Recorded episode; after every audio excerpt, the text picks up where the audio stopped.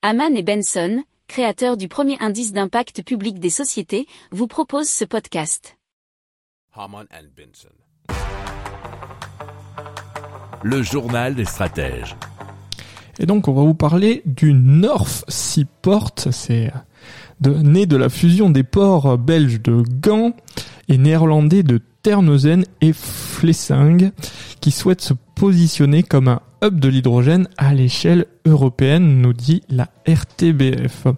Alors, la zone industrielle euh, est déjà le plus important hub d'hydrogène du Benelux avec une production et une consommation annuelle de 580 kilotonnes d'hydrogène pour les entreprises. Alors l'entreprise portuaire pense que la demande en hydrogène durable euh, comme matière première et comme carburant va croître grâce aux besoins dans des secteurs bien particuliers comme euh, l'acier, la chimie, l'aluminium, le raffinage, l'alimentation, la construction et le transport. Alors d'ici 2025, plusieurs usines de production d'hydrogène vert seront construites, représentant un total de plus de 500 mégawatts.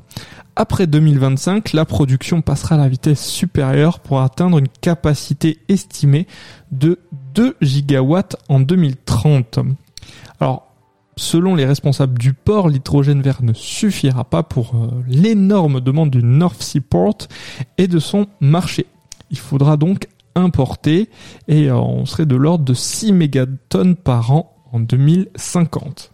Si vous aimez cette revue de presse, vous pouvez euh, vous abonner gratuitement à notre newsletter qui s'appelle La lettre des stratèges, LLDS, qui relate, et cela gratuitement, hein, du lundi au vendredi, l'actualité économique, technologique, énergétique, mais aussi de l'hydrogène et puis de tout ce qu'on trouvera super intéressant pour votre vie.